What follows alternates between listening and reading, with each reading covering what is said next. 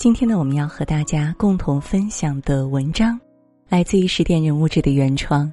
在 So 上聊了半个月，我好像掌握了九五后的社交密码。下面我们就一同来分享。法国作家莫洛亚曾笃定的下过一个结论：初次的交谈永远仅仅是一次探测，要先将一个精神世界的地图研究透彻，才能从中通行。这句话。正好揭示九五后社交的精神途径。相比九零后见面加微信的熟人社交模式，被称为 Z 世代的九五后并不满足于朋友圈的表层展示。我们感兴趣的点是否一致，才是他们社交初始的试金石。他们相信，当你真诚欣赏我的爱好，你就已经触碰到我灵魂的边界。国潮、漫画、二次元、跳舞、三坑。手游，看似小众的兴趣，也有那么多志同道合的人可以一起探讨。在时下年轻人很火的社交软件 Soul 上，我们找到了几个宝藏的 Solar。他们中有人因为得到认可与鼓励，重拾绘画理想；有人坚持为流浪动物做最专业全面的科普，不求名利，倾尽所有。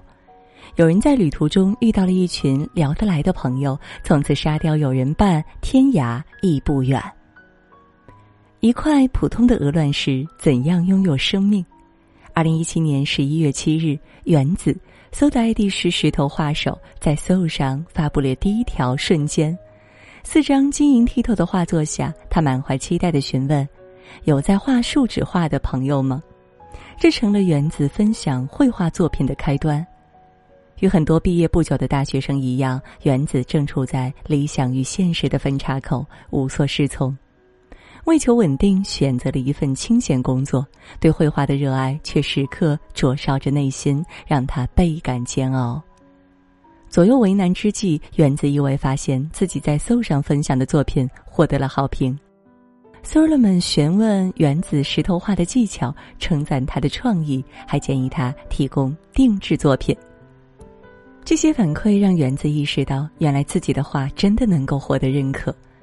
原子的画的确特别，他偏爱以石头为底，用丙烯颜料绘制，最后上一层漆，这块石头就变成一块风吹日晒也无法撼动其颜色的工艺品，比纸张或照片保存更牢固、更持久。在他笔下，草莓清新可爱，蝴蝶振翅欲飞，星空璀璨浩瀚，每一块石头都充满。蓬勃的生命力，配文更是时常让人会心一笑。我在石头上画个火龙果，画完就像我真的吃到了一样。四个春秋，一千九百多个瞬间，大自然的一草一木，日常的小确幸，甚至最细微的情绪变化，都是原子的灵感来源。他用独特敏锐的视角，赋予每块石头以全新的色彩和意义。当他的石头画受到越来越多人的欣赏，园子终于能将这份爱好变成职业。他将家里的空屋子改成专属工作室，开始了全职绘画生涯。定制石头画有时是一个相互治愈的过程。一个温暖又细心的男生希望在不打扰心仪女生的情况下为她送上一份惊喜，于是园子也配合他演出了一出戏。用第一万个粉丝的名义送给女生一块她最爱的悬崖上的金鱼姬。二零二零年疫情期间，原子困居武汉，很多苏 r 联系他订购石头画，希望略尽薄力陪伴他度过难关。原子既意外又感动，这些危难时给予的素不相识的关怀，都成为他后续创作的重要动力。没有客定的时候，原子的绘画也不会停止。画小鸟，画石头，画蝉，画所有让他感到幸福的事物。每当我画画的时候，都特别能感受到我是炙热的。对绘画的热爱让他废寝忘食，沉浸其中，从不感觉疲倦。当一个人专注所爱，他的光芒无法隐藏。原子在 So 上遇见了一个男孩，他对原子的石头画充满好奇和欣赏。相识五个月后，男孩跨越一千公里的距离来到原子生活的城市，他们经历了异地恋的孤独彷徨，也熬过了同在一个城市却七十天不能相见的漫长思念。终于在今年五月份走进婚姻的殿堂。他们选择在海边开启新生活，在海南东方市，院子和老公租下了一栋面朝大海的小房子。那里的沙滩干净温柔，有清澈的海浪和最迷人的落日。在这座明媚的小城里，园子继续着边走边画的生活。他有很多想尝试的内容，不过最重要的是要让作品为大家带来更多的温暖和治愈。为流浪动物搭建一座天空之城，在搜上我们找到了流浪猫救助人夏天，搜的 ID 是猫普达夏天。他每天关心最多的事情就是如何让大家了解合适的领养渠道，帮更多的猫咪找到家。申请去澳大利亚新南威尔士大学留学时，夏天毫不犹豫地选择了公共关系与广告专业，这是他深思熟虑的结果。早在二零一四年，当他还是南京一名普通的流浪动物救助志愿者时，就已经意识到宣传推广在公益项目中的重要性。在那个网络资讯没有现在发达的年代，夏天和几个论坛上认识的网友一起搭建了科学养猫的宣传平台，希望能够倡导更多人关注、了解养猫的种种误区，改善流浪猫的生存环境。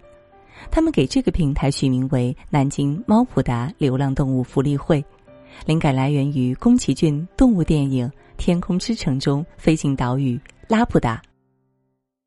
二零一九年夏天毕业回国，正式将猫普达从公益平台转变成一个公司，也就是现在的猫普达全国猫咪无偿送领养平台。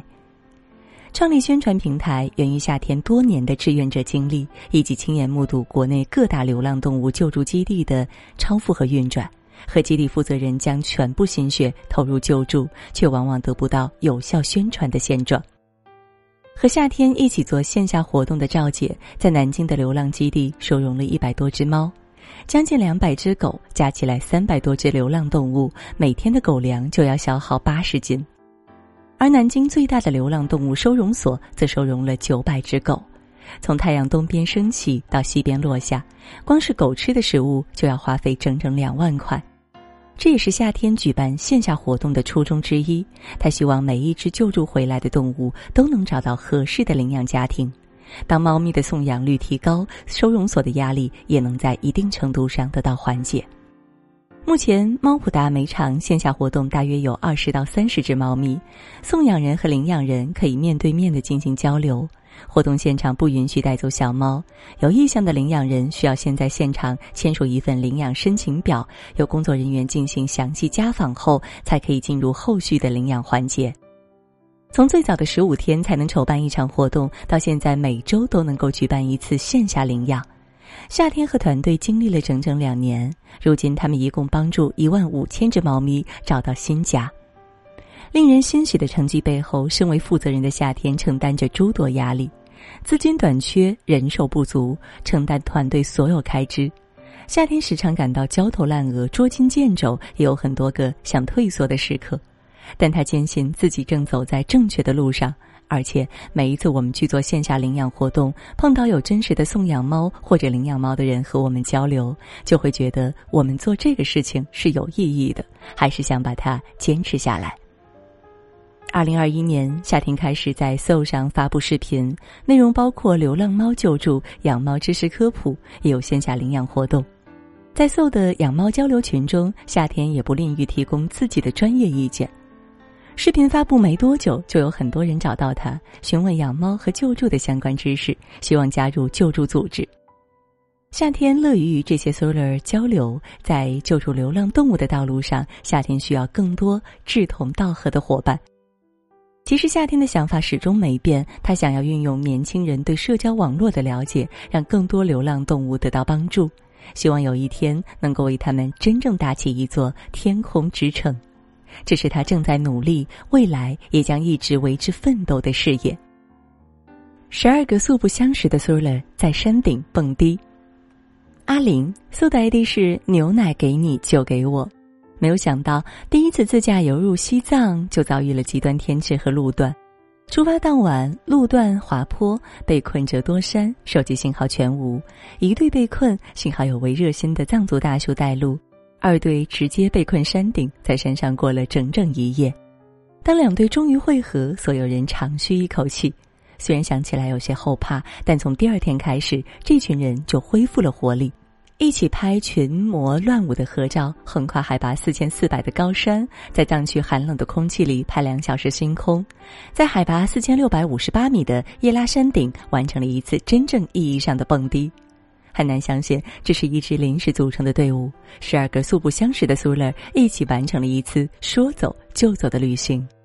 这样的默契让阿林格外怀念。用他的话说，我们之间原本没有任何的联系，就是莫名有一股凝聚力，就这样融在一块，感觉特别奇妙。So 是阿林玩的最久的软件之一，在 So 还流行点亮字母的时代，阿林曾和搭到同一话题的陌生人彻夜长谈，一晚上聊了三四个字母，无关情感，只谈爱好。不过，当阿林在 So 上发布那条简短的西藏自驾游招募时，并没有抱着太多期待。可他不会预料到，正是这次旅行，让他结交到一群聊得来的挚友，由此开始了全职自驾游之旅，解锁了世界的全新打开方式。早在大学期间，阿林就许下了走遍全中国的梦想，只不过那时的他主要出行工具还是火车和飞机。他曾经从广州坐五十八小时硬座到达拉萨，也曾站了整整三十七个小时从哈尔滨赶往广州。畏难和退缩似乎不存在于阿林的字典中，她的身体里仿佛有股不竭的源泉动力，驱使她一路前进。他知道第一步永远是最难的，但是总得踏出去。他一直记得表姐和他说过的一句话：“努力向最上的地方去跑，追不到太阳也能摸到星星。”阿林今年二十六岁，创业四次，做过跨境电商，开过民宿，拍过电影，做过记者。据他说，最难忘的还是拍电影的那段日子，从群演、电影美术、道具部门、现场制片、演员、副导演到执行制片，他几乎把这个行业里的岗位尝试了个遍。一次失败的电影项目和昼夜颠倒的工作生活，让阿林感到心灰意冷。于是他辞了职，找了车，想在原生态的风光中洗尽阴霾。此后三年，他多次出入新疆、西藏。之前结识的十二个苏勒，虽说不是每次人都凑得齐，但其中的几个人总能找到时间一起把酒言欢。影视行业的摸爬滚打让他十八般武艺样样精通，路线规划、驾车、摄影、剪辑他一手包办。旅行结束后，总能贡献最精彩的 Vlog。那次西藏之行后，阿林每个月都会组织一次自驾游，响应着很多，因为大家都说有阿林在最让人放心。有些人羡慕阿玲活得潇洒自由，毫不拘束。其实阿玲同样面对着家人的不支持和不理解。母亲管她叫流浪汉，催促她早日回家，找个朝九晚五的工作。可阿玲自己却想得很开。我觉得人生就那么短短几十年，如果真的就是为了工作、为了结婚、为了生孩子，没有必要。现在阿玲定居在新疆靠近边境的一个村庄，跟当地居民做了邻居。